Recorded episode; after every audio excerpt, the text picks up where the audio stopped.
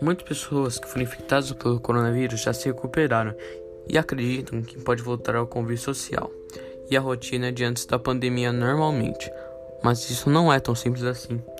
Neste momento em que a pandemia continua muito ativa no Brasil, com os números de infectados e mortes lá em cima, o ideal é que todas as pessoas mantenham o isolamento social, ou seja, fiquem em casa sempre que possível.